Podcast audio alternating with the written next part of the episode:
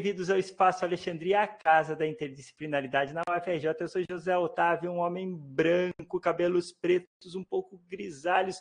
Tenho um fone de ouvido azul marinho. Atrás de mim tem uma parede branca, é, algumas flores fazendo uma moldura, plantas fazendo uma moldura. Estou com uma camisa um pouco é, quadriculada. Ela tem até uns uns buracos assim, fazendo um style assim.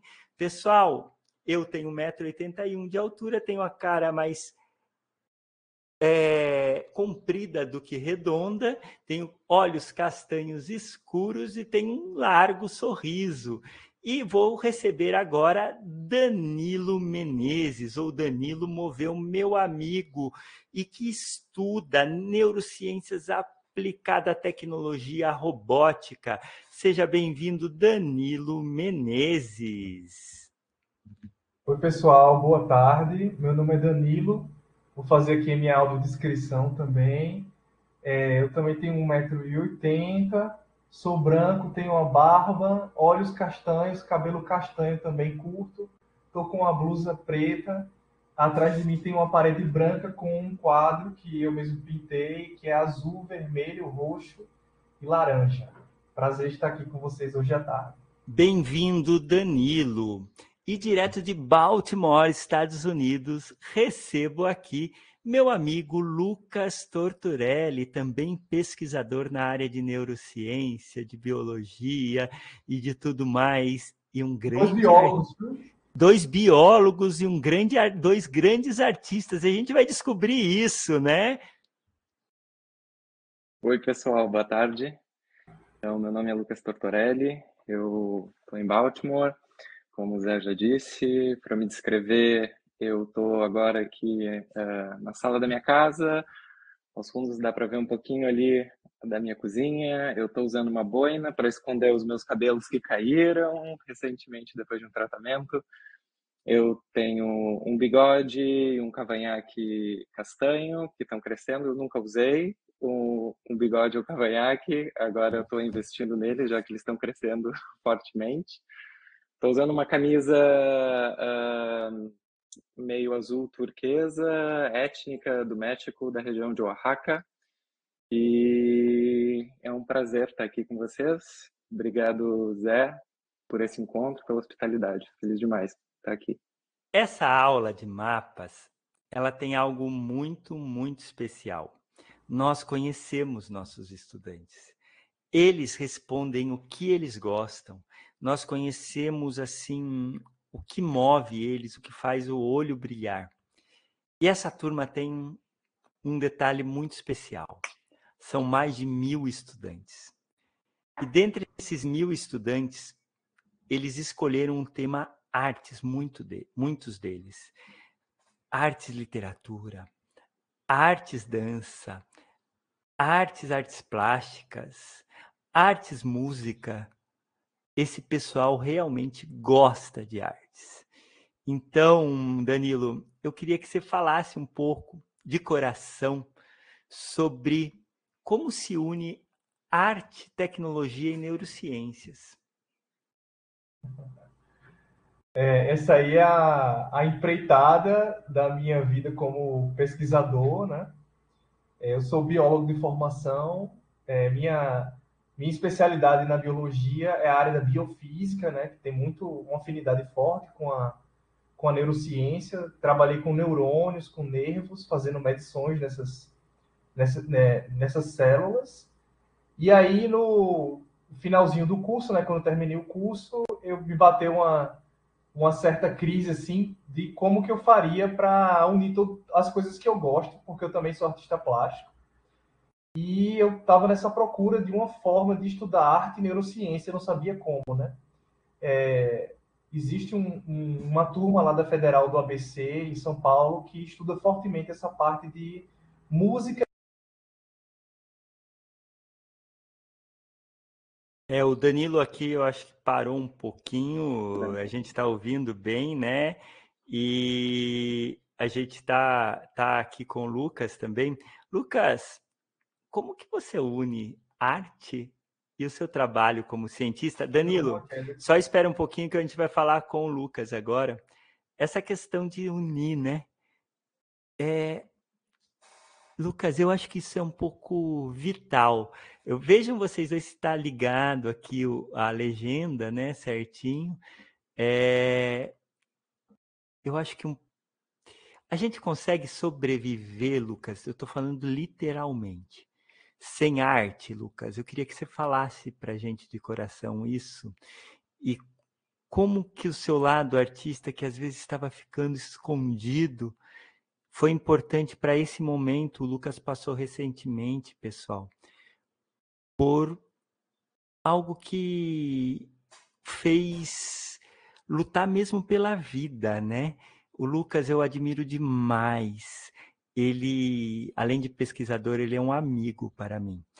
E esse momento que o Lucas está, eu queria que ele falasse da importância da arte na sua vida, Lucas, de forma literal mesmo.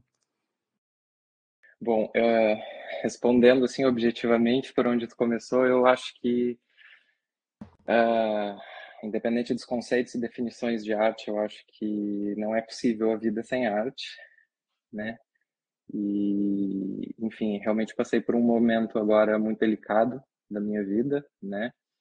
Eu, esse ano, fui diagnosticado com câncer de testículo, estágio 1, ainda bem, começo, né? Uh, ou seja, deu para fazer o tratamento cirúrgico, fiz um round de quimioterapia e uh, depois desse ciclo agora sigo no, no monitoramento, né? E, enfim, dada a circunstância, circunstância assim, Uh, eu acho que é a primeira vez que eu estou falando, assim, realmente falando. Eu tinha escrito um post, mas uh, isso vem assim carregado de, de, um bocado de coisa que eu ainda estou lidando, né?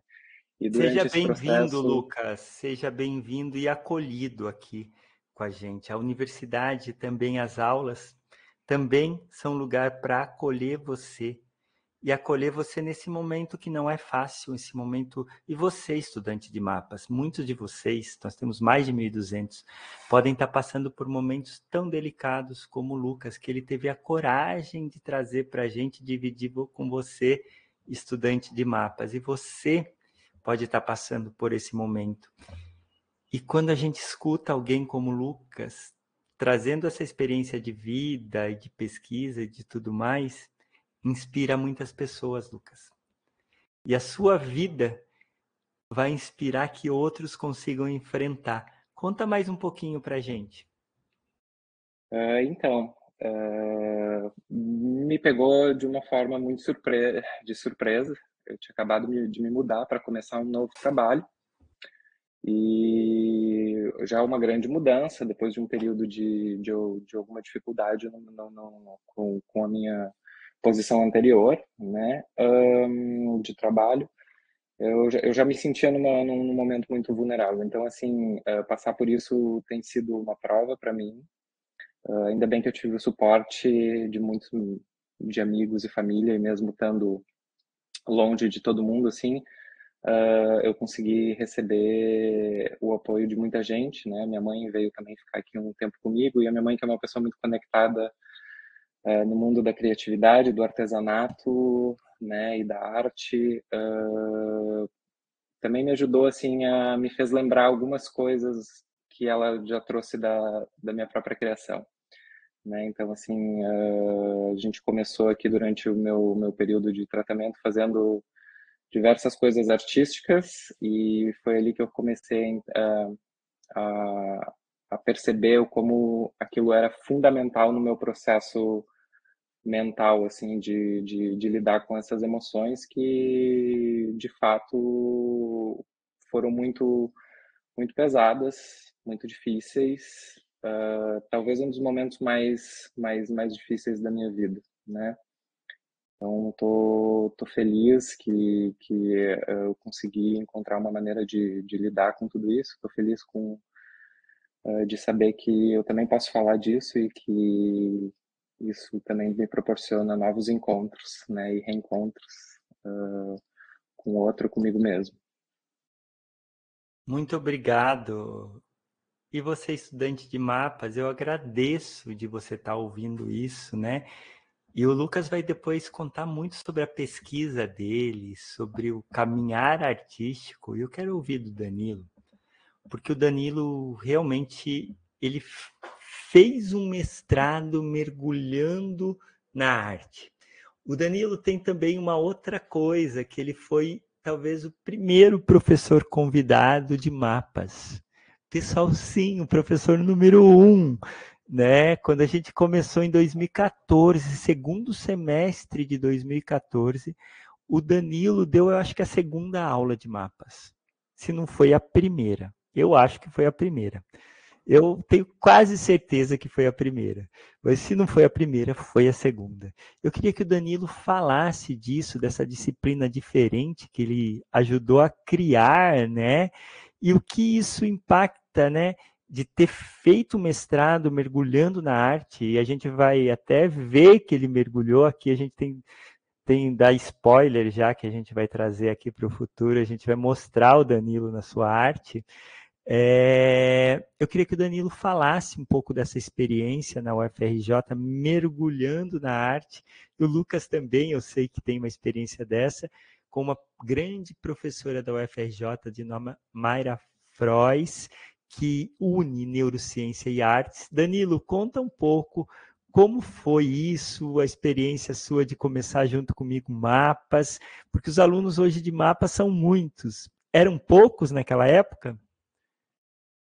É, acho que eram seis alunos, oito alunos, dez, por aí. Acho que no máximo uns dez alunos. É, eu lembro que você, é, a, gente, a gente até deu até uma contribuição para o um nome, não sei se é o mesmo nome, o nome da disciplina, que é mapas, era alguma coisa com interdisciplinaridade, né? vendo é. além, é, coisa assim, conectando. Era alguma coisa do cérebro, é, é, é, um, é o codinome, codinome que a gente usa, mas nem sabe qual é, mas está lá. e assim, a minha, minha experiência é uma, é uma busca por mim mesmo, né? por todo o potencial que tem em mim como artista e cientista. Eu queria desenvolver isso numa forma de uma pesquisa acadêmica, e basicamente o que eu pesquisei no meu mestrado foi um, uma espécie de estado de criatividade máxima. Né? Seria mais ou menos isso. E tem todo um, um, desenvolver artístico, né? Eu trabalhei com sensor de condutância de pele. E a gente, no meu mestrado, eu tentei procurar padrões de criatividade expressos enquanto estava pintando. É, essa, essa pesquisa ela foi interessante porque ela assim, teve vários, vários, deu a origem a um livro, né? Eu tenho, você posso até procurar o livro, não sei se tem um link aqui, que é o Arte, Mente e Matéria. É um livro que eu fiz uma pesquisa interdisciplinar sobre esse estado de criatividade. Mas é, no meu doutorado eu resolvi é, mergulhar mais no mundo da neurociência mesmo, né? Fiz um, um doutorado especificamente na área de neurociência cognitiva e comportamento, que eu estou agora no final. E calhou de que eu terminei esse doutorado estudando as mãos. Né? Então, a, essa questão do criado, do movimento, em, em todas as artes que você imaginar tem esse, essa expressão da emoção das mãos. E basicamente é uma coisa que eu estou estudando hoje. Eu tô, você está sem o som, Zé. Você tá, clicou no mute aí. É muito bom tudo isso, né? É, estou aqui em volta com a tecnologia, tentando colocar essa legenda para sair no YouTube. É, a última aula isso surgiu super bem, né? Então a gente funcionou a acessibilidade. Às vezes não dá muito certo, mas eu continuo aqui perguntando para o Lucas. Lucas, eu sei que você também tem uma história com a arte, com a dança. Eu quero saber como foi isso e essa união também, né, entre neurociência e arte. Você já levou isso para apresentar em alguns congressos é, de ciência do cérebro, né? Queria ouvir um pouquinho sobre isso, Lucas. Bom, então, o meu, meu envolvimento com a dança é desde pequeno, né? Eu comecei a dançar com, com os meus sete anos de idade. E uh, no momento que eu entrei na biologia, assim, algumas coisas para mim eram desconexas mesmo, né? E o que aconteceu foi um passei por um período onde eu parei de dançar e de alguma forma achei que estava tudo bem, até que algumas coisas não estavam muito bem e eu percebi que eu precisava voltar a dançar. E quando aquilo volta dentro de mim, eu percebo a conexão de muitas coisas. Eu já estava estudando neurociências, né, dentro do departamento de bioquímica da URGS, e eu comecei a ficar cada vez mais interessado nessas nessas relações. Na época eu fiquei sabendo sobre a professora Mayra Frois e o projeto dela com a Anatomia das Paixões, e eu quis escrever e conversar com ela mais sobre, quis me aproximar. Tive algumas tentativas de tentar mudar o meu, uh, a minha pesquisa e realmente me dedicar um pouco mais para esse lado, e acabou que uh, ficou uh, hoje em dia assim eu digo que é mais um, um lado de uma leitura complementar. Naquela você tem época... vontade de, de, de olhar mais para a arte? Conta um pouquinho para a gente. Uh, então bom uh, naquela época isso que a gente estava falando que esse nosso encontro quando nós nos conhecemos há 10 anos atrás né a Mayra colocou esse evento satélite dentro do Inhotim, onde houveram diversas discussões eu tive a chance de uh, performar e dançar um pouco para estimular uma discussão uh, entre corpo, mente e algumas questões que envolviam essa dualidade, né? Eu segui com tudo isso muito forte dentro de mim depois desse encontro e, e acho que ali foram foi um momento onde uh, muitas sementes foram plantadas e acho que até hoje às vezes eu ainda volto naquele lugar e penso sobre coisas que foram faladas e sinto que ainda existem desdobramentos uh, que continuam acontecendo, né? Eu acabei me dedicando depois a uma formação em dança experimental, uh, me envolvi com um pouco de teatro e maquiagem e fui fazendo algumas outras coisas. Uh, tenho vontade de conectar, sim, uh, um, um pouco mais né, desse lado humano da neurociências, mas às vezes eu encontro muitas dificuldades e acabei entendendo que, na verdade, assim como o Danilo falou, isso é um processo, na verdade, muito de busca de mim mesmo, assim, né, muito, muito meu, íntimo, porque eu trabalho com roedores, né, principalmente com camundongo. Hoje em dia, embora eu exercite, eu exercite diversas habilidades que eu acho que a arte, os artesanatos me contribuem, como ter alguma destreza manual para fazer cirurgia em animais, organizar cortes de cérebro em lâmina, fazer colorações, fazer gerar algumas imagens, algumas coisas. Eu, eu vejo também muita arte nesse nesse lugar assim. Mas o estudo diretamente da, do efeito da arte no uh, uh, sistema nervoso central e na mente, assim, seriam algumas coisas que eu sim gostaria de explorar mais profundamente, de alguma outra forma, uh, mais sistemática, organizada. No momento ainda é um pouco difícil, eu estou nesse exato momento assim ainda fazendo uma, uma transição de, de, de linha de pesquisa, mas um, quem Conta sabe para gente, né? Nós temos muitos estudantes que querem ser pesquisadores, que querem ir para esse lado, estudar fora do Brasil, conseguir é, ir para uma área né, que ele possa se dedicar. Tem estudantes de mapa que agora estão prestando mestrado, outros já entraram no mestrado. Tem até estudante de mapas que fez em 2017, 16, 15, que estão doutorado, Danilo. Lucas, eu queria começar pelo. Vamos começar pelo Danilo. Eu queria que vocês contassem de forma simples o que vocês pesquisam para nossos alunos de mapas. O Danilo vai começar, né? Que o Danilo está terminando o doutorado, e o Lucas aí, que ele já fez o mestrado, já fez o doutorado, vários pós-doutorados, e hoje ele é pesquisador nos Estados Unidos, pessoal. Não é incrível esses dois super pesquisadores? O Danilo, além de ser pesquisador, ele tem uma startup. Então eu queria que o Danilo contasse da sua pesquisa de forma bem rápida para a gente, aí simples, né? Tá bom, a gente tá. Todos, todos os três aqui estão conversando e vocês perceberam que todo mundo, quando conversa, mexe a mão, né? Tem uma coisa que a mão parece que complementa a fala, ou é, a, ou é o contrário, que ligação é essa? Então, é, eu estudo as emoções presentes nas mãos.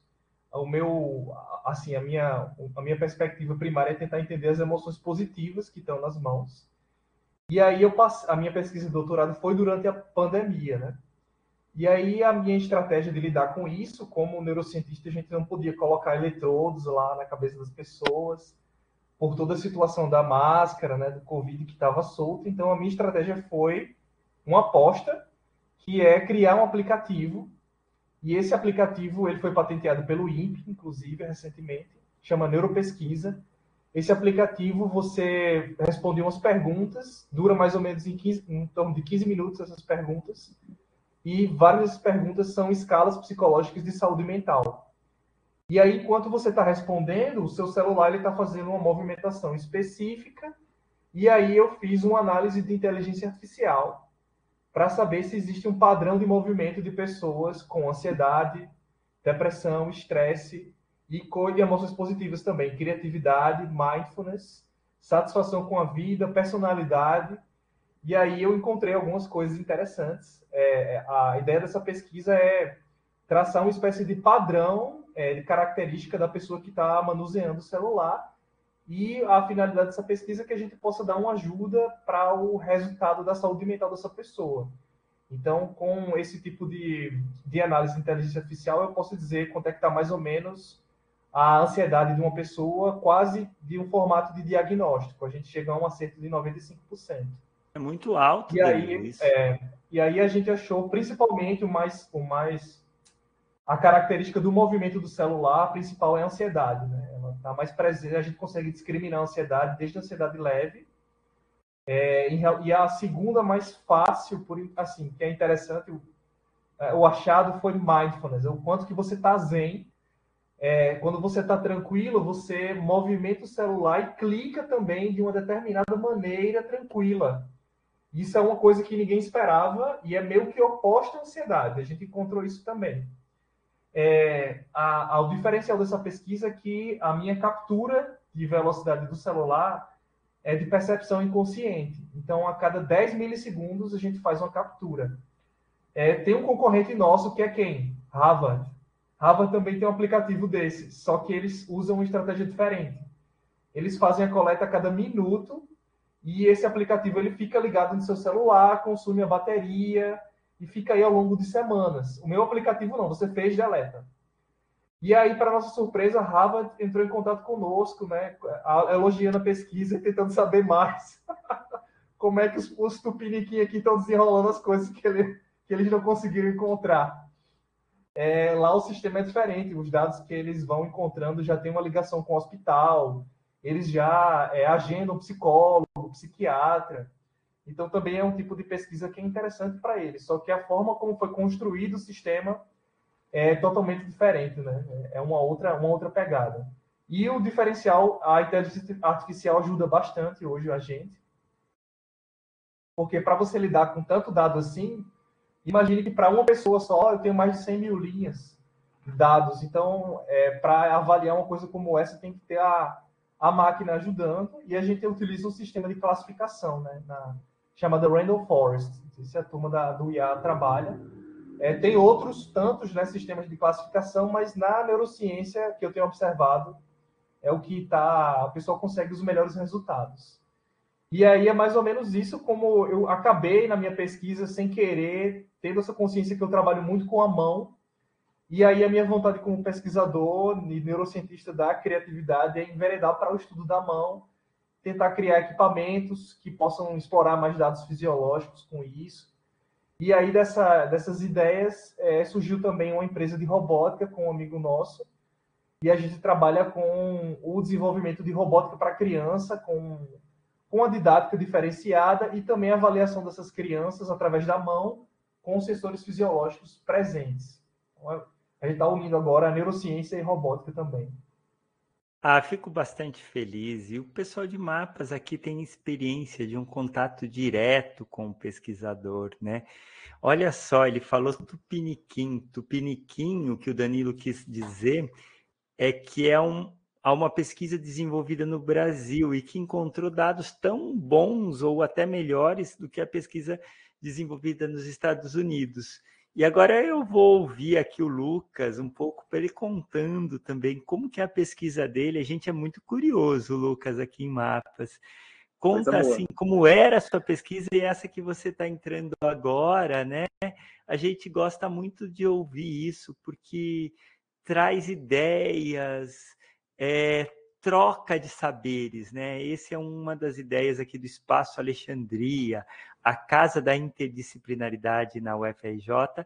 Agora com você, estudante de mapas, Lucas Tortorelli, direto dos Estados Unidos, contando um pouco sobre sua pesquisa.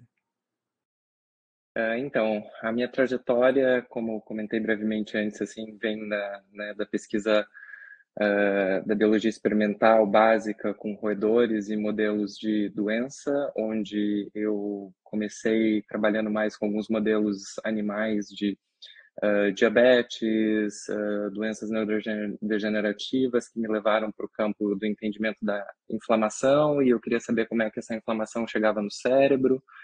E aí lá mais para frente eu comecei a querer entender como é que funcionavam então essas barreiras que separavam o sistema nervoso central de alguns outros sinais, alguns imunomoduladores, né, como nós chamamos, alguns sinais imunológicos que poderiam levar a danos ou uh, alguns processos degenerativos no cérebro, né? Uh, segui essa, essa, essa pesquisa por algum tempo, fazendo avaliações uh, em comportamento dos animais, né? avaliações de memória, avaliações locomotoras, uh, algumas avaliações associadas também a consumo e uso de, de algumas drogas de abuso, como cocaína, tabaco e álcool. Uh, e aí, nos, há quatro anos atrás, quatro anos e meio atrás, eu mudei um pouquinho e eu fui para um laboratório de eletrofisiologia, onde ao invés de uh, parear sinais e uh, sinalizadores químicos, eu, com, com, com o comportamento, a minha ideia era justamente parear atividade neuronal particularmente de duas regiões onde eu estava estudando o locus ceruleus e o córtex pré-frontal de uh, camundongos, então a gente fazia eu fazia os implantes, né, de eletrodos nessas regiões do cérebro e uh, os animais tinham que performar uma uma uma tarefa uh, de flexibilidade cognitiva, de flexibilidade na tomada de decisão deles, né? Então Uh, a gente conseguiu traçar algumas populações, o estudo ainda está em andamento, né? Nesse meio do caminho, um, eu troquei uh, para um novo trabalho e agora eu comecei faz 10 meses uh, dentro do Instituto Nacional de Saúde, dentro do, da parte de drogas de abuso, onde eu estou estudando os opioides, que é um problema muito grande uh, no mundo e um problema seríssimo, mais uh, prominente, inclusive aqui nos Estados Unidos, alguns lugares do, do Reino Unido também. Uh, no Brasil a coisa ainda não, eu acredito que não tenha, não, não, não se tenha tanto esse problema, mas eu recentemente até vi uma notícia sobre o primeiro óbito de questão overdose envolvendo fentanil, que é essa droga que eu estou pesquisando que tem um potencial letal altíssimo, né? Enfim, gera uma dependência fortíssima.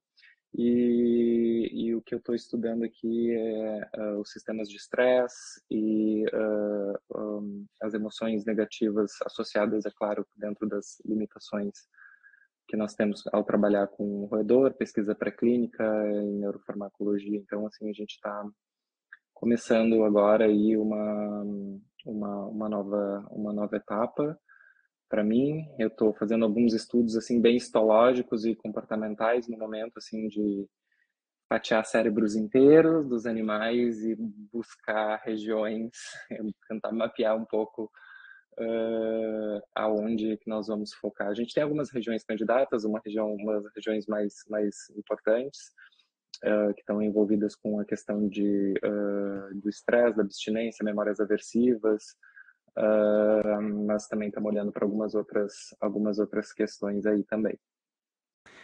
Olha só, são dois pesquisadores que unem a neurociência em diversas áreas diferentes, né? E a gente percebe criatividade tanto no Danilo quanto no Lucas. É, procurando entender. Olha, o Danilo é, foi para chegou aí para robótica, pessoal, que é uma novidade. Muita gente aqui se interessa por robótica. E eu queria perguntar para o Lucas uma questão. Eu também sou uma pessoa do espectro autista, Lucas. Eu tenho muitas crises. Essas crises, elas comportamentos, é aquilo que eu acho que no roedor a gente observa os comportamentos. No começo da sua carreira, você trabalhava com sinalizadores sinalizadores que aumentavam, diminuíam, né? Então a gente que aumentava a inflamação, diminuía a inflamação. Agora você veio para atividade neural e de áreas negativas e áreas positivas ligadas com emoção. Aqui, livremente no espaço Alexandria, Lucas, como que você uniria no raciocínio essas duas fases, porque você viu lá os sinalizadores, as inflamações, e agora você lê o, o atividade neural e vê na citologia o, o como está esse cérebro né, desse roedor. Como você uniria as duas fases de Lucas como pesquisador hoje? Tendo um pouco de raciocínio. Talvez essa seja uma fase do futuro, que eu estou dando um spoiler aí. Acredito que sim, Zé. Esse é, esse é um lugar onde você toca num, num ponto que para mim ele é um lugar onde se, se, se comunica com, com, com meus desejos, com minhas metas, né, com os meus objetivos já tentei fazer algumas proposições tortas com algumas pessoas com quem eu trabalhei na época, assim, que não caíram muito bem, né? Porque a gente também tenta né, propor algumas coisas, mas a gente também tem as questões de financiamento, os projetos que nós estamos envolvidos, a gente tem um, um certo uh, algumas questões a seguir. E eu ainda estou ainda no, no, no estágio da, da, da, minha carreira onde eu também estou ainda entendendo como colocar tudo isso junto e talvez elaborando um pouco melhor as perguntas que eu quero perseguir, perseguir né, e, na construção da minha da minha independência, assim, né, ah, como como como cientista. Então, assim, eu vejo que existe sim esse desejo dentro de mim de trazer novamente alguns estímulos inflamatórios, algumas questões relacionadas uh, com a comunicação dentre corpo, periferia, é, é, inflamação do corpo, sinais que vão para o cérebro, e como isso tudo modula uh, atividades relacionadas a aprendizado uh, e decisões, e, enfim, tudo isso são, são questões que, que, que me fascinam. No meio de tudo isso, tem questões tecnológicas que eu estou tendo que aprender a lidar com novas tecnologias, estou tendo que desenvolver e estudar um bocado de coisa. E justamente por talvez não ter focado numa tecnologia só e ter seguido só aquilo e, e a partir de desenvolver as minhas perguntas a partir dessa única tecnologia, assim, talvez a minha trajetória esteja se estendendo um pouco mais, mas ao mesmo tempo eu sinto que eu vou abrindo esse leque de possibilidades onde eu, no futuro, quero olhar justamente para isso que você me pergunta, Zé, que é encontrar esse ponto comum, onde eu consiga realmente desenvolver uma maneira de estudar, onde eu consiga combinar de é. forma multidisciplinar muitas é coisas. É muito incrível tudo isso, Lucas, porque a gente conversa há muitos anos, né? Já estive com você em Porto Alegre, em Búzios, né? A gente conversou também acho que na UFRJ e sempre quando eu converso com você eu aprendo muito, porque é uma é uma unidade, né? É, por exemplo, no autismo, que pode não ser o seu atual, mas já foi o, é, objeto de sua pesquisa, né, Lucas? É, a gente olha hoje, daí eu vou fazer, estender a pergunta para o Danilo. A gente olha para o comportamento e toda a terapia é baseada, a Rafaela que está assistindo aqui também, no comportamento. Então, eu começo a ficar nervoso, minha mão começa a mexer, Danilo. Minha cabeça começa a ter um movimento. Mas se o Lucas pudesse ir lá e medir o meu processo inflamatório, talvez esteja aumentado em algumas coisas, né? Talvez se pudesse ver a minha atividade cerebral, talvez algumas áreas estão com um balanço um pouco diferente, né? Danilo, você acha que esse tipo de pesquisa que você está fazendo também conseguiria prever uma crise ligada ao autismo, ou à epilepsia, ou a uma crise de ansiedade, por exemplo, pelo comportamento das mãos? Danilo está pensando, pessoal. Rafaela, o, o Rafaela que está aqui da sala com a gente, o Danilo está pensando. E a gente quer essa resposta, né, Rafaela? Eu acho que sim, acho que dá. Acho que dá Mas pra conta pra gente um pouquinho. É, aqui no Espaço Alexandria é o lugar que a gente pode fazer hipóteses malucas, a gente pode falar besteira, a gente pode escorregar. A gente, aqui a gente, é, a gente gosta do erro. Sabe, Lucas, é diferente. O professor Bevilacqua, que criou o Espaço Alexandria, ele fala, pessoal de mapas, que a gente tinha que criar uma revista dos artigos nunca que foram nunca aceitos para gente essa, essa, é massa, tem que ver. Tem que ver. Danilo, é sensacional. As, é só um parênteses que às vezes ela não é aceita porque não tem um cara para avaliar, viu? Quem é, que, quem é que avalia aquele artigo ali? Ninguém sabe avaliar, ela fica descanteio. Não quer dizer que é ruim, não. É verdade. Vamos pensar um pouco na mão, né? Então, a gente está numa crise de ansiedade. Muitas pessoas que estudam aqui em mapas, às vezes, têm crises de ansiedade. São crises fortes, mudam o comportamento. Imagine que se a gente tivesse né, um sistema que desse um alerta para a gente, ou não sei como pudesse ajudar isso, né? E as outras pessoas pudessem ficar um pouco. Entender que a gente não está bem, né? Danilo, o que você acha disso? É, dá dá para dá pra se brincar com isso daí, com esse padrão, né? Porque tem gente, por exemplo, puxando para epilepsia, tem gente que sabe quando vai ter a crise. Aí você pergunta para ela, como é que você sabe que você vai ter a crise? Aí tem determinados comportamentos, às vezes surge uma dor de cabeça, tem um movimento específico com as mãos, tem um local do corpo que aumenta a temperatura, a pessoa sabe que vai ter. Então, é uma série de fatores é, corporais que estão acontecendo ali que podem ser parametrizados. A gente está com, com essas tecnologias novas, né? Tem umas coisas que são engraçadas.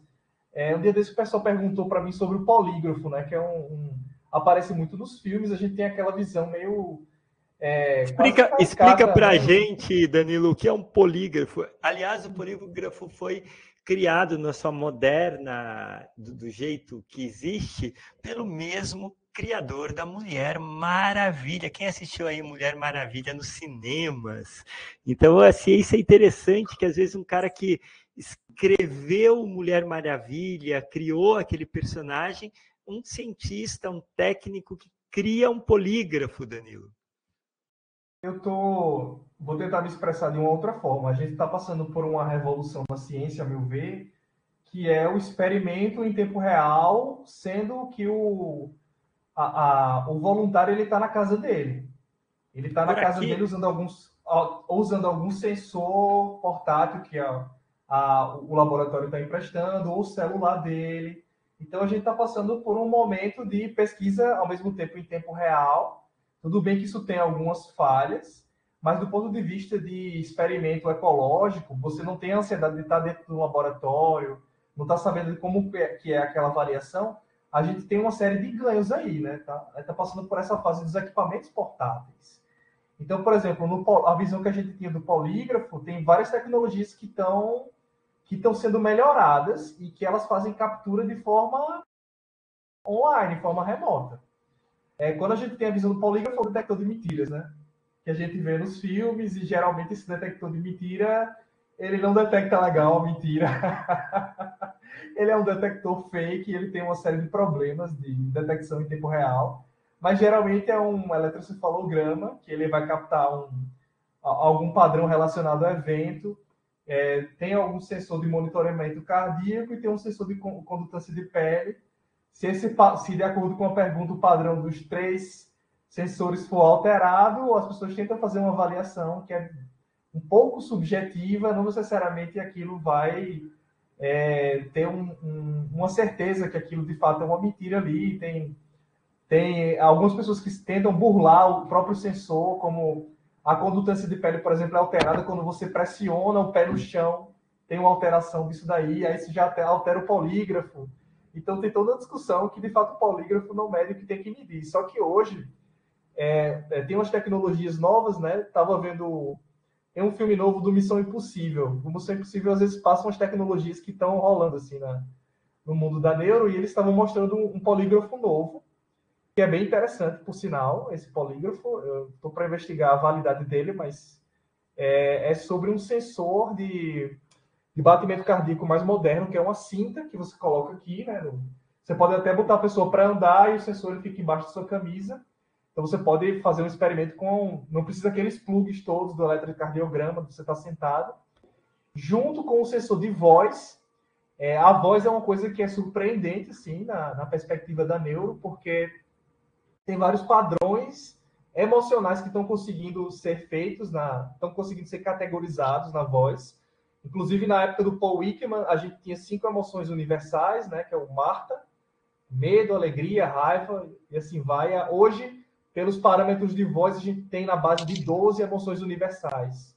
É, provavelmente, ano que vem, já a gente vai ter uma, uma ou aumentar ou sair de uma outra. Então, o polígrafo hoje é, é uma cintazinha um, um monitoramento do detector de voz que está lá no, no, celular ou no computador e uma câmera que está filmando você e medindo a temperatura do seu rosto de forma que as expressões positivas genuínas elas têm uma maior circulação no meu rosto e as negativas elas têm menor temperatura. Então forma-se uma imagem da pessoa rosto infravermelho e aí você tem três parâmetros assim bem modernos do que é um, um polígrafo totalmente diferente de 60 anos atrás. Então falso, falso positivo fica difícil, né, pessoal de mapas? É o polígrafo detector de mentiras, está nos filmes, foi criado pelo inventor da Mulher Maravilha, né? Então é uma coisa muito legal aí da história.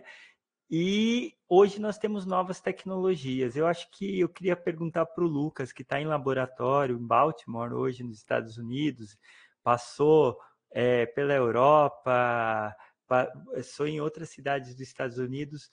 O que, que, você viu nesses últimos 10 anos aí de avanço na tecnologia? O pessoal de mapas é que é muito interessado em novas tecnologias, inteligência artificial, Lucas. O que, que você viu de mudança, Lucas? Conta para gente aqui em mapas. Eu acho que uh, algumas questões uh, de uh, fazer o, o né, do cérebro durante o comportamento, né? Então, os nossos os primeiros estudos assim de atividade neuronal eles basicamente uh, mediam atividade elétrica, né, ou questões de condutância de, de, de membranas. Hoje em dia a gente tem alguns uh, sensores que, de cálcio, por exemplo, quando existe uma atividade neuronal, a gente tem ativação, aumento dos níveis de cálcio, a gente consegue implantar algumas lentes no cérebro do animal e consegue ver é, né, essa célula acendendo e apagando. Então, assim, para mim isso foi uma, uma, uma questão muito... Eu, eu, me lembro de me sentir, assim, chocado a primeira vez. Mas é incrível isso! isso.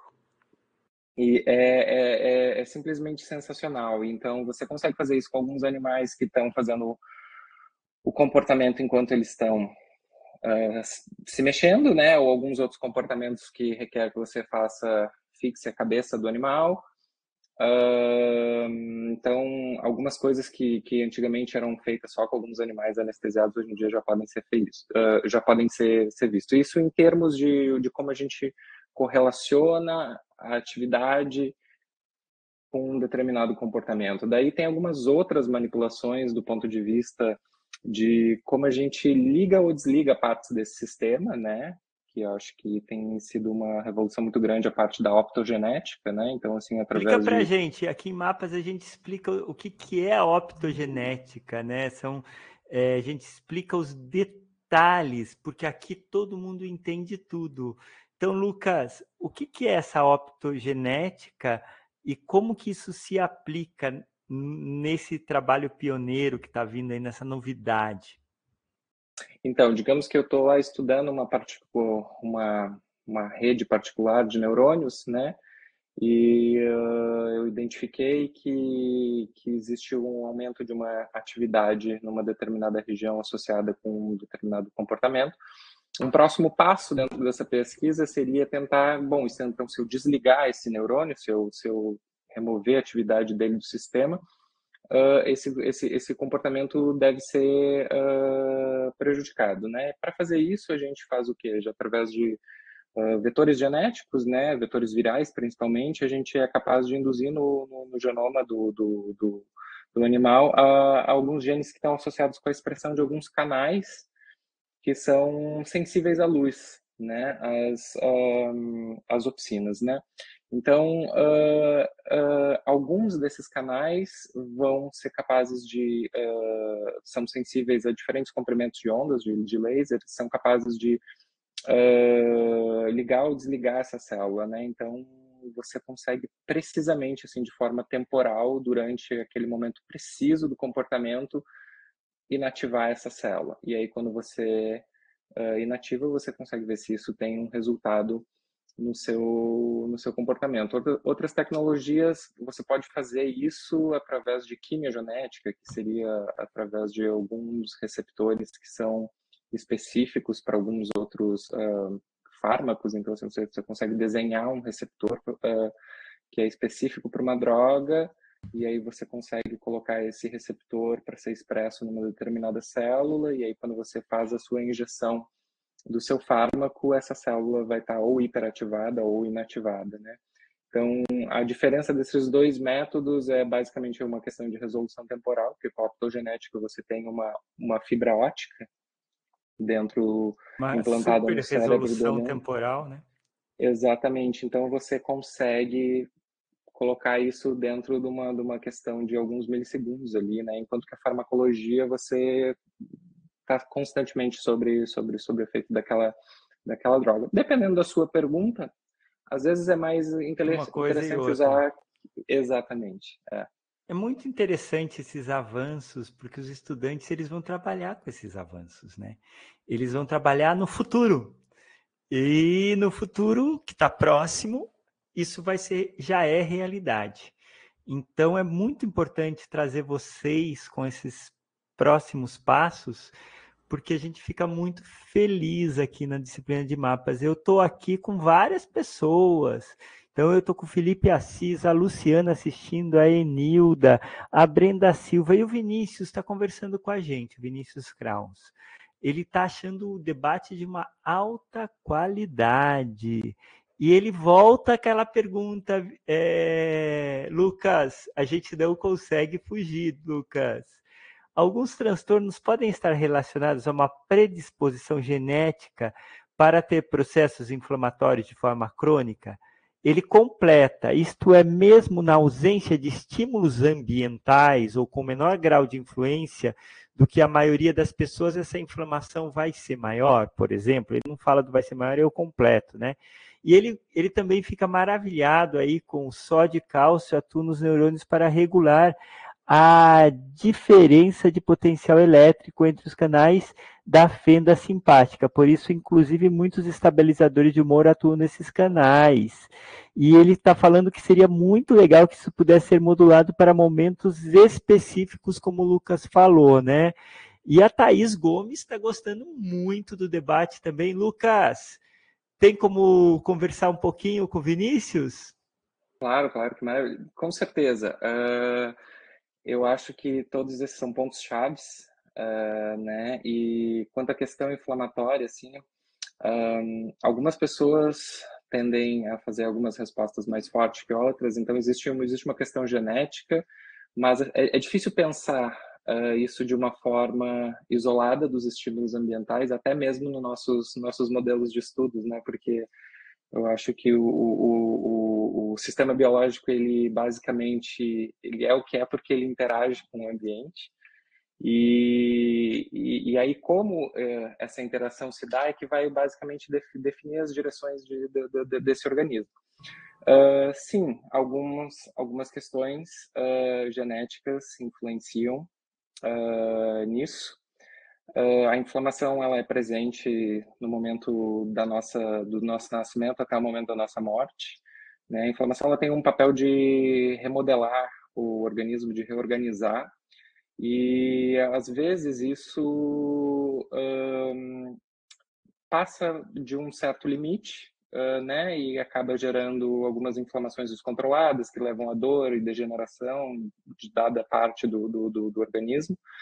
Mas um, outra, de um outro momento isso também pode ser utilizado para uh, o, o próprio desenvolvimento do organismo, né, crescimento, produção de novas células, regeneração, rejuvenescimento, né? Então, existe, existe ainda toda uma, uma, uma, uma questão aí de, desses sinalizadores que a gente precisa entender um pouquinho melhor e, e desvendar, porque são muito, muitos processos sinalizatórios, né?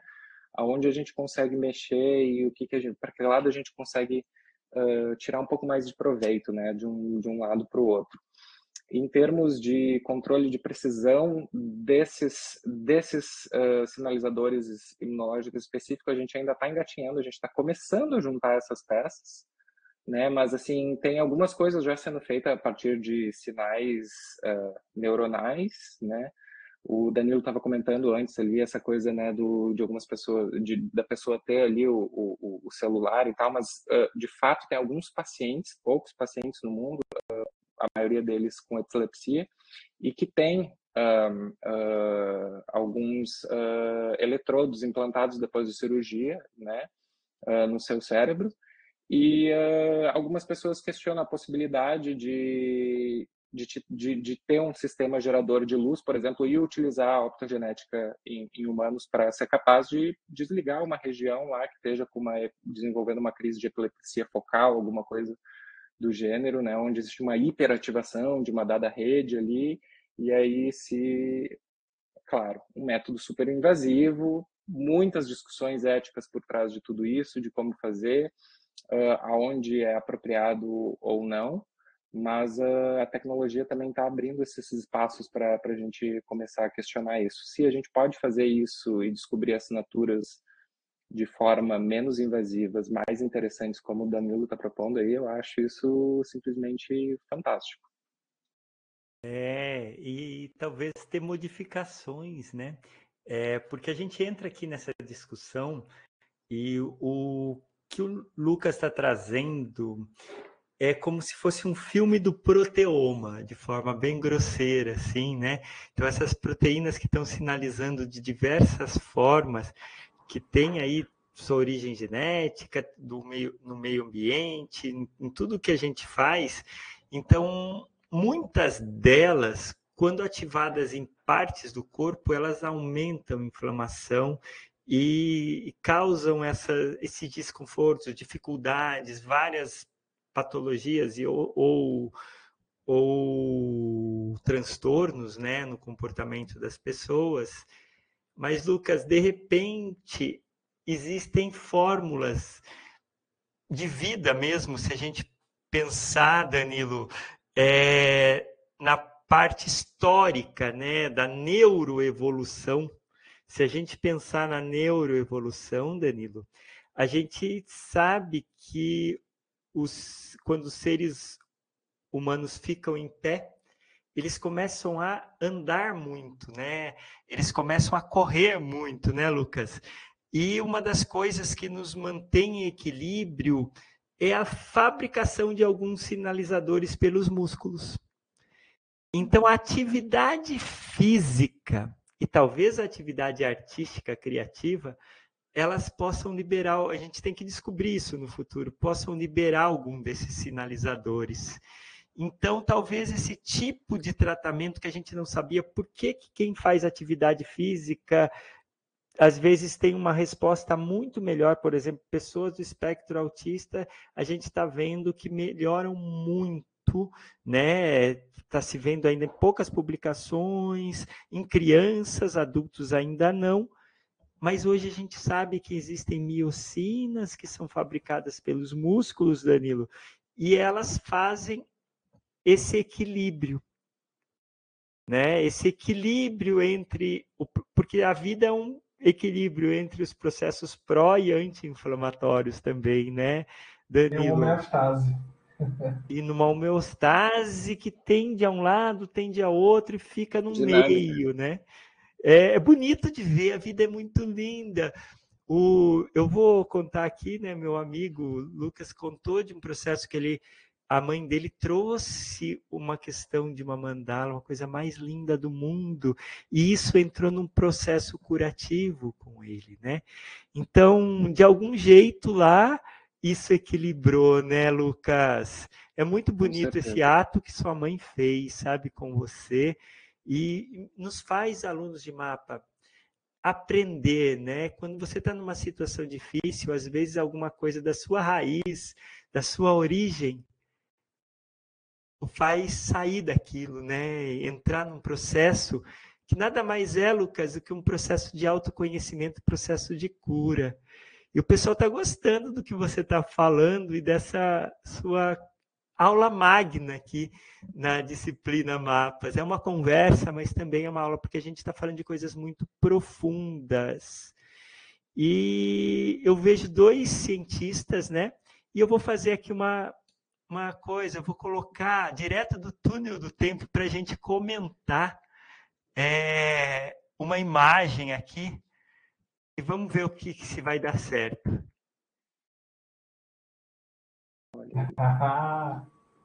Eu vou tirar. Lucas, Lucas estava aí, Lucas? Vou tava, né? baixar. Né? Lucas, você estava nesse dia? Tava. Pode falando, tava. vamos comentando. Foi, foi, foi, é, 2014 em Búzios, né? 2014 Isso. em Búzios, o Danilo faz uma apresentação. O Danilo está entrando no transe dele. No, do, é uma coisa muito intensa. Explica isso, Danilo, para o pessoal de mapas. Descreve o que você está vendo.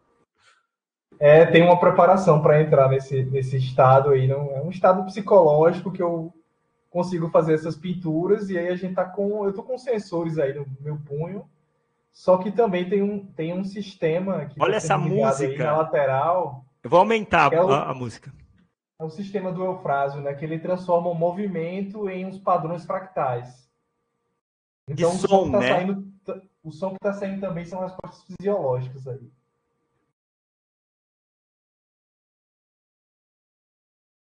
E tem a sensação, Danilo, quando você mexia, você tinha a sensação que você era um contínuo com o som?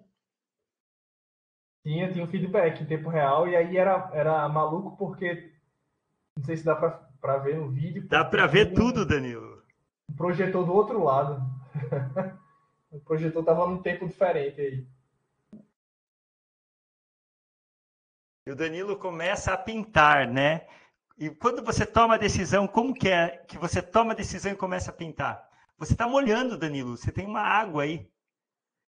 Por que, que você molha essa tela?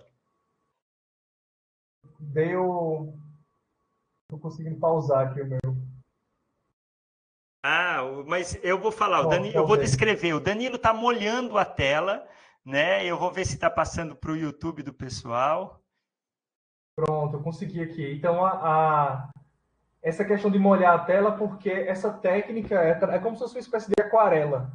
E aí tem um monte de tinta diluída aí na, na mesa, né? Ah, então é uma como se fosse uma aquarela e é, é, é pó xadrez a tinta que você tem? Isso. Pó xadrez com goma arábica, tem uma mistura que eu, que eu faço. E aí a viscosidade da tinta, ela dá um, ela tem um ela, ela é assim, ela é elaborada de acordo com as emoções. Então, de acordo com, com o que eu estou sentindo, eu sei de cor que vai ser predominante mais no quadro. Vamos descrever. A gente... Vamos descrever tudo o que está acontecendo. A gente tem uma imagem que o corpo do Danilo em movimento se transforma em som. O Danilo acaba de soltar uma tinta azul escura, né, Danilo? É, azul escura no, no quadro e ela começa a escorrer. Agora ele passa o vermelho com rápidos movimentos da mão. Agora ele mexe a tela, põe, deixa escorrer de um jeito, deixa escorrer de outro. O que será que está passando na cabeça do Danilo nesse momento? Nem ele sabe ou ele sabe? Não, não sei mais. e agora ele coloca, acho que um amarelo. Caracoles, ele coloca um amarelo na tela. É como se ele espirrasse na tela, assim, com um ketchup, assim, como se fosse uma coisa de ketchup que ele aperta, né, Danilo? Exatamente. É, é nem sempre dá para saber a reação da mistura das cores em tempo real. Então tem o desafio também de você tentar organizar o padrão de acordo com a mistura. O branco aí. E o Danilo está sendo sensorizado com uma pulseira em tempo real para ver o que um pouco dessa, dessa coisa, como fosse um polígrafo também, do que ele está sentindo, né, Danilo? Danilo põe o um amarelo, volta com o azul agora, né?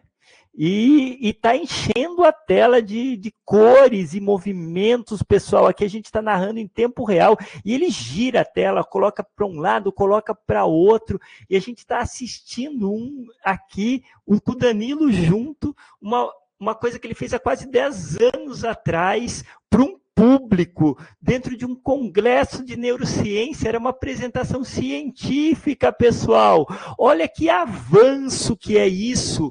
Um artista fazendo em, em tempo real um alto trabalho que ele fazia um autoconhecimento. E, e ele se relaciona com aquela imagem, ele solta de um lado, solta do outro, né? move é, no sentido horário, anti-horário agora, ele gira no sentido anti-horário mais uma vez, outra vez no sentido anti-horário, ele balança essa tela, trabalhando com o movimento e volta para o cavalete, escolhe uma cor e pinta os espaços que estavam vazios. Vocês podem perceber isso. Olha só que interessante, ele está chegando ao final já dessa tela, né? Então é, é assim muito incrível aqui na disciplina de mapas a gente tem um, um artista ele mesmo contando um pouco. Agora, eu depois eu narrar, ele continua balançando, ele pega a tela para trabalhar com esses movimentos, com a dinâmica é, das cores, né, que elas estão um pouco líquidas. Danilo, conta um pouco o que você está pensando agora. Então, é, tem ser artista é lidar com os imprevistos também, né? Para esse tipo de técnica, o, o ideal é que eu construa a tela do zero.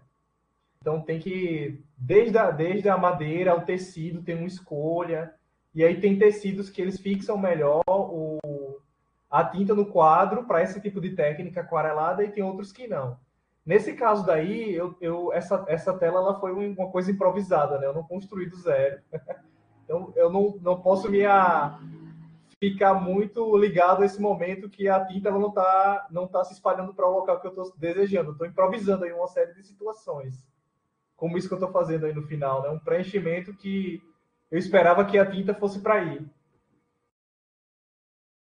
Então a gente assistiu aqui, está quase pronta a tela, né?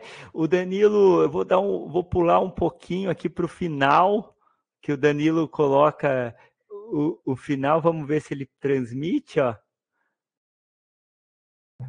Ó, ele está acabando, o Danilo está acabando nesse momento, quem está assistindo, né? E o Danilo ficou com os amarelos bonitos essa tela, muito lindo, né? E, e ele está acabando aqui, finalizando. E ele finalizou, pessoal. Parece que Legal. ele limpou as mãos. E qual é a sensação quando você finaliza, Danilo? Nossa, de palmas para o Danilo. Os neurotransmissores a mil. É uma sensação muito boa que você certa forma, está libertado de alguma coisa. Acho que é um, uma espécie de reorganização do sistema. Mas foi muito legal essa experiência aí, porque eu não vi o resultado do quadro só na forma das cores que estavam sendo pintadas ali, mas também as cores que estavam sendo geradas pelo meu sistema de emoção que estava sendo projetado na tela do na tela da parede, né? Então foi legal porque foi uma espécie de arte meio que real e virtual que, tava, que eu estava construindo ali de acordo para onde que eu olhava. Isso foi bem diferente. Lucas, que estava presente, quer comentar alguma coisa? É sensacional uh, ver. Uh, eu acho que eu não tinha visto esse vídeo. E no, nesse dia eu estava com uma câmera, então eu estava filmando. Eu me lembro que eu estava filmando coisas. Eu, eu ficava focando do, do isolado para o aberto, do isolado para o aberto, e agora eu, eu vi de um outro ângulo, isso foi, foi muito interessante. E a tela ficou muito, muito bacana. Aliás, onde é, para onde é que foi essa tela? eu acho que tá, eu acho que essa tela tá no Rio, tá lá no, no laboratório. Ah, demais, demais. A gente fica muito feliz aqui de ver. Lucas, você, você quer ver você dançando ou não? Prefere não? Vamos, vamos! Ué? Então vamos lá, pessoal. Recordar é viver, né? É, e a gente aqui vai. Já que faz 10 anos, merece, merece ser revisto. Pessoal, a gente vai vendo, né? A, a, aqui a gente vai colocando. E essa aula está muito, para mim, está muito divertida, né? O pessoal aqui está escrevendo, muito interessante. A Thaís está gostando. É, a Enilda está aprendendo um monte. Eu sou a mama do Lucas, Enilda Michele. Eu tá falando com a gente, muito feliz, Enilda. Um grande abraço. Se eu pudesse, eu ia dar um abraço em você, pelo filho maravilhoso que você tem. A Maria Elisa está achando muito interessante o tema e o Vinícius é, gostou desses estudos últimos que vocês trouxeram. E eu estou enrolando aqui só para colocar uma coisa aqui do Lucas. Vamos compartilhar e a gente vai dar um vai colocar um play, mas vai pôr um pouquinho para frente que eu já tinha visto.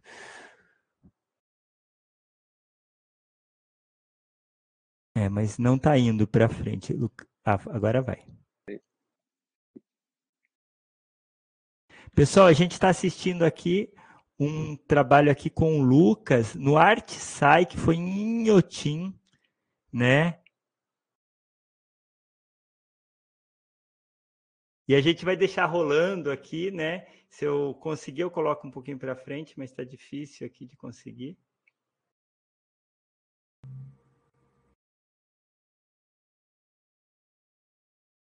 Ah, consegui. Vou colocar aqui, ó, Lucas. Pode ser? Claro, claro. Uau! Pessoal, nós estamos vendo em Otim é uma. Vou abaixar um pouquinho o volume. E é uma Edgar, é uma escultura do Edgar, né? É, o sobrenome dele a gente já vê daqui a pouquinho. Edgar de Souza. Edgar de Souza. E aqui é um títere, né? O Lucas é um títere e tem mais um dançarino junto. E é muito incrível. O Lucas tá com uma roupa azul, assim, e tá fazendo os movimentos para um lado, para o outro, como ele fosse manipulador, né, do boneco, né? Quem manipula o boneco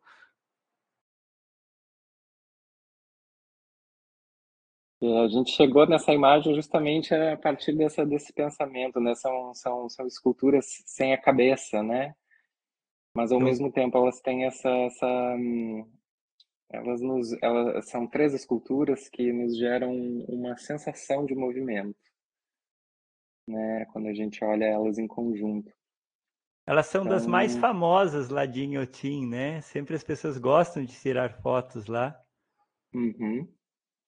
Eu acho que justamente porque ela traz esse, essa questão do, do, contraste, né? Assim, pô, a escultura é uma coisa ali sólida, parada, né?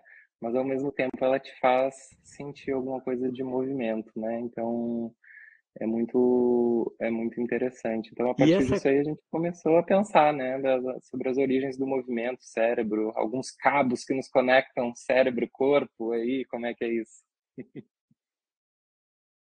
Ah, muito legal ver isso, né? E foi todo um trabalho de arte muito sofisticada.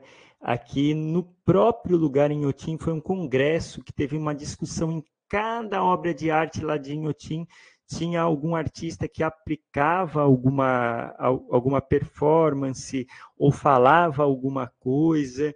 Então é uma coisa muito sofisticada. E vocês que não foram de mapas para Inhotim, eu tinha um enorme museu ao céu aberto, em que tem obras dos artistas contemporâneos brasileiros, assim, fantásticas, e vale a pena, né? Fica embrumadinho, onde ocorreu toda aquela tragédia lá ligada com... É, com a Vale, com toda aquela coisa que aconteceu, né, da, da barragem que se abriu, mas não aconteceu nada aí com esse museu, né, e está na mesma cidade, e esse museu é muito bonito, vale a pena vocês irem. Olha só que interessante essa obra aí do, do Lucas, né? Como dançarino também, né? A gente vai assistir só mais um trechinho e a gente gosta disso aqui, de ver arte aqui no, em mapas. Então o Lucas está puxando esses fios de, com a roupa azul e o outro dançarino está com. Como é o nome dele, Luca?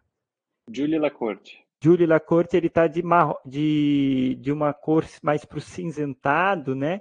E vocês interagem junto com a obra, né, do artista Edgar de Souza.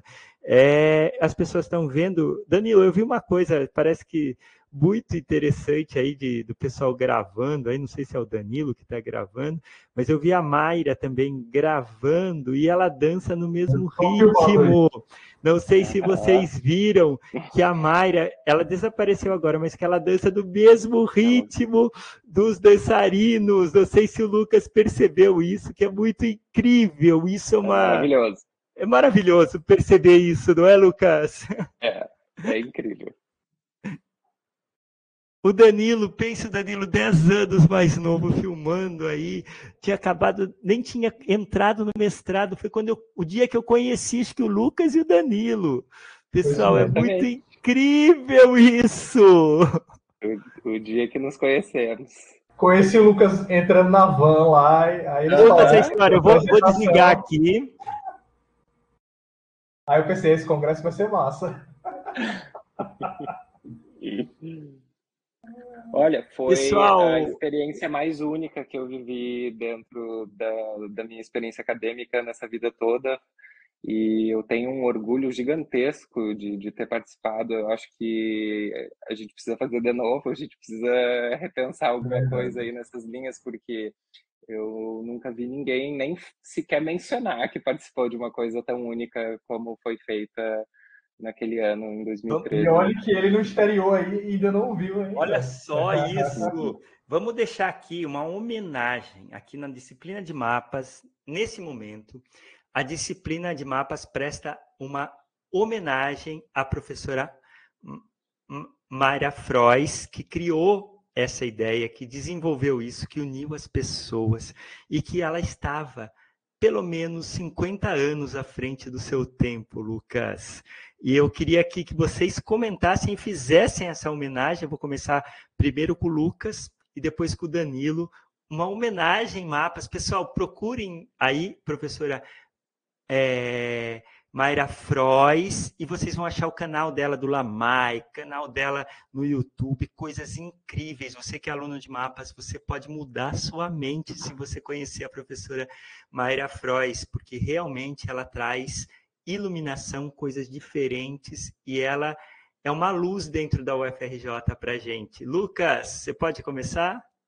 Com certeza. Uh, falar da Mayra para mim é sempre um prazer, porque ela foi dessas professoras que atravessam é, um, uh, um, atravessamento artístico, né? É, é, na nossa, na, no processo educacional, assim. E acho que a Mayra trouxe muita muita coisa eh, já, já, da minha primeira conversa informal com ela assim sobre eventos aleatórios e coisas da vida acho que ela já trouxe tanta coisa tanta informação tanto entusiasmo e, e depois com, com, com a criação né, do, do ArtSci no, no Inhotim e as proposições e materiais Muitas vezes ela falava de coisas que eu ainda ali não estava entendendo muito bem o que que era, mas aí aquela sementinha, aquela pulga atrás da orelha ficava lá, e aí você vai lá e cavoca, busca mais informações, se conecta, ela te traz material, te traz muita coisa. Então, assim, a Mayra acrescentou na minha formação de uma forma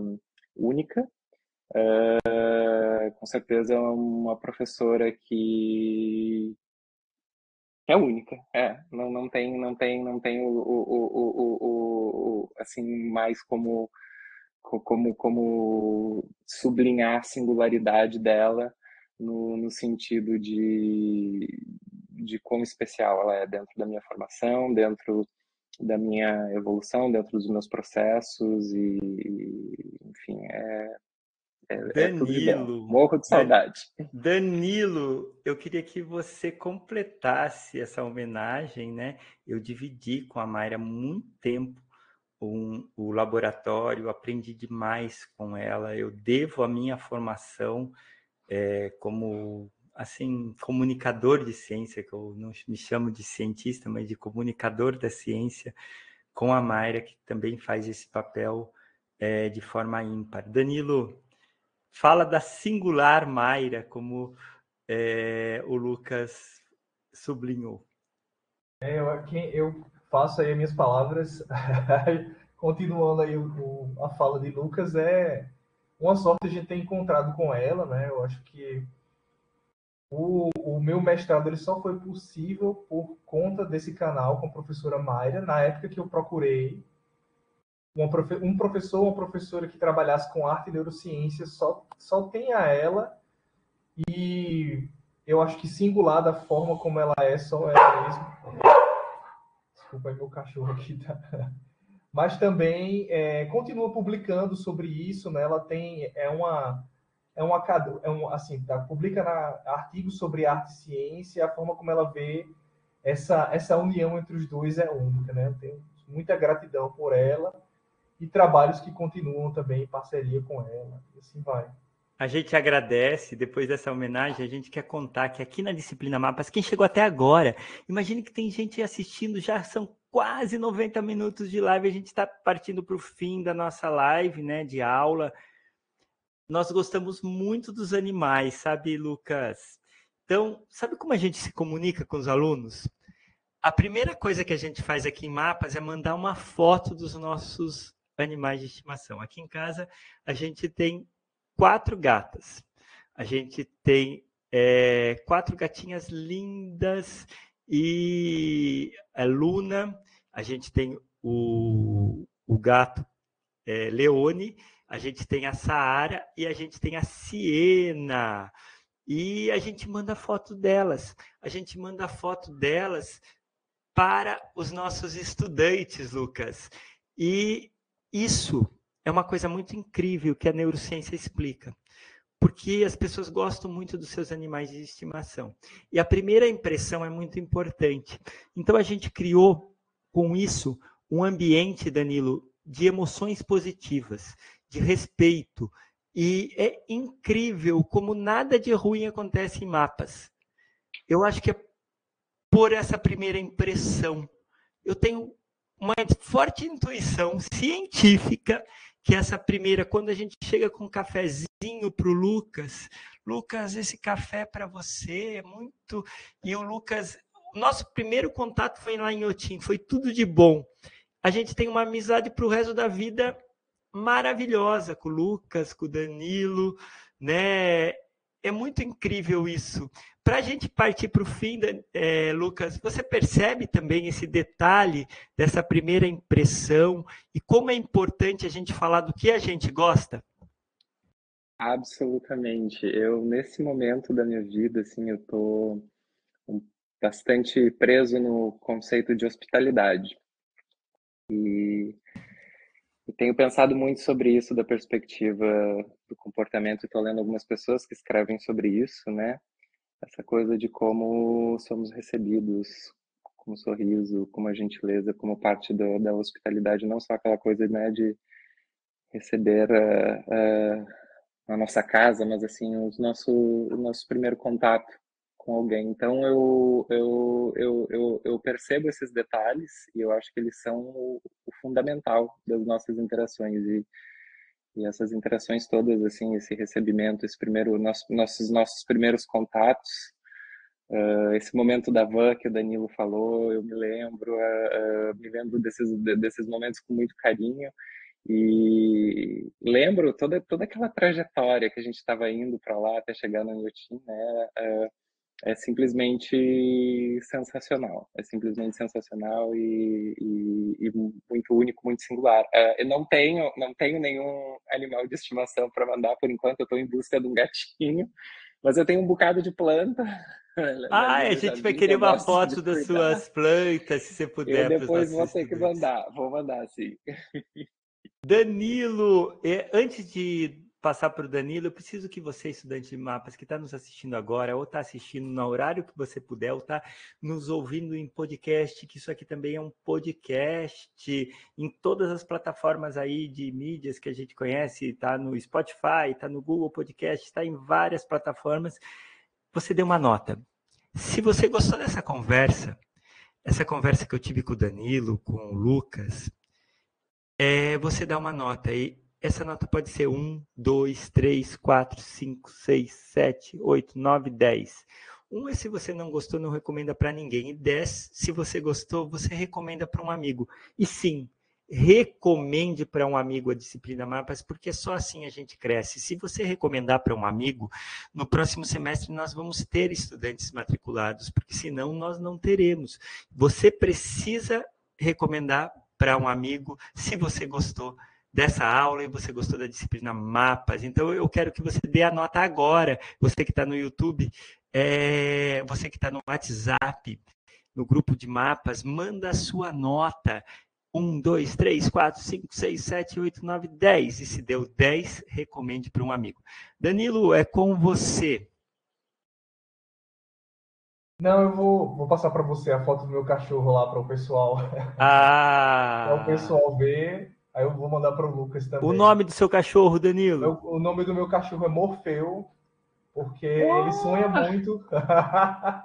ele sonha com as patinhas mexendo, o olho, a gente acha, achou legal e deu o nome de Morfeu. Incrível, pessoal! A gente vai partir para o final, e toda vez que a gente parte para o final, tem duas coisas. A primeira é eu coloco aqui em tela cheia, então a gente sai, vai começar pelo Danilo. O Danilo vai dar uma mensagem direto para o túnel do tempo. Vamos achar 2050, 2100 ou ano 3000, Lucas? Você escolhe. Vamos para 2050. Tá. Então, Danilo, para 2050, uma mensagem para os estudantes de mapas de 2050, Lu, Danilo Menezes, a tela é toda sua, eu e o Lucas vamos apertar aqui e sair. É, pessoal, eu desejo para vocês aí em 2050 que seja uma época que a interdisciplinaridade esteja efervescente, sem a briga entre, entre as disciplinas e que a gente possa estar construindo muitos projetos legais que essa interdisciplinaridade seja soluções para vários problemas do mundo.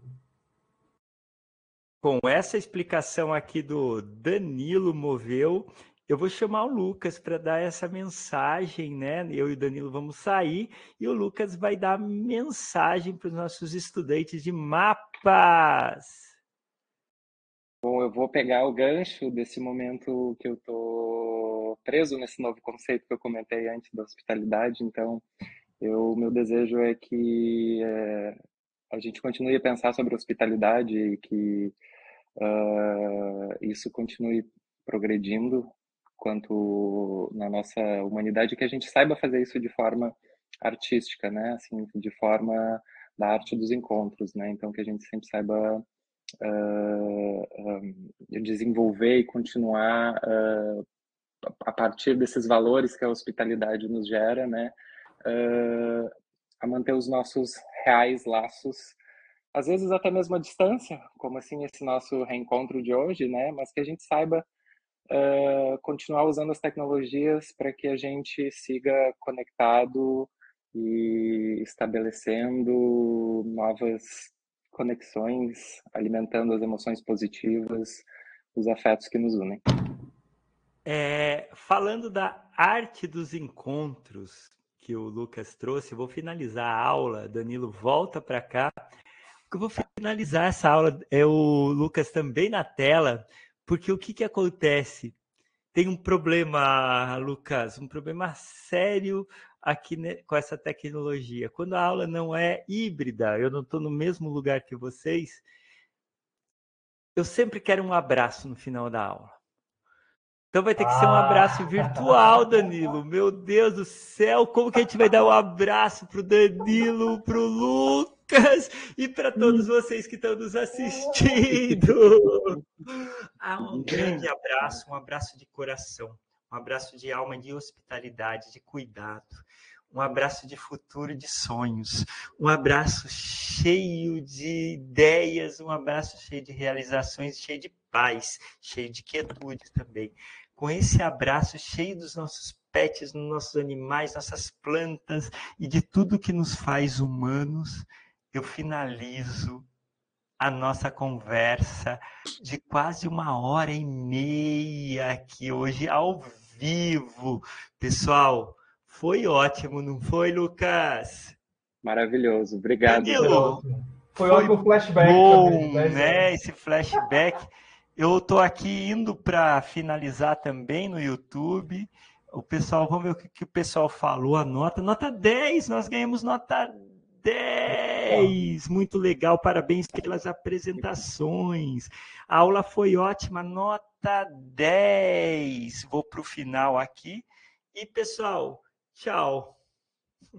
Tchau, galera. Tchau, Lucas, tchau. foi um prazer aqui rever você nessa oportunidade, né? Zé, eu já tinha revisto, mas prazer enorme saber da, da sua empreitada aí nos Estados Unidos. Digo mesmo, Danilo. Feliz demais de reencontrar você e saber da, dos novos projetos aí e ter essa oportunidade um de conversar aqui, aqui junto do Zé. É só um segundinho aqui que eu estou só finalizando aqui, né? Já fechei. Fechei aqui, vou parar a nossa gravação.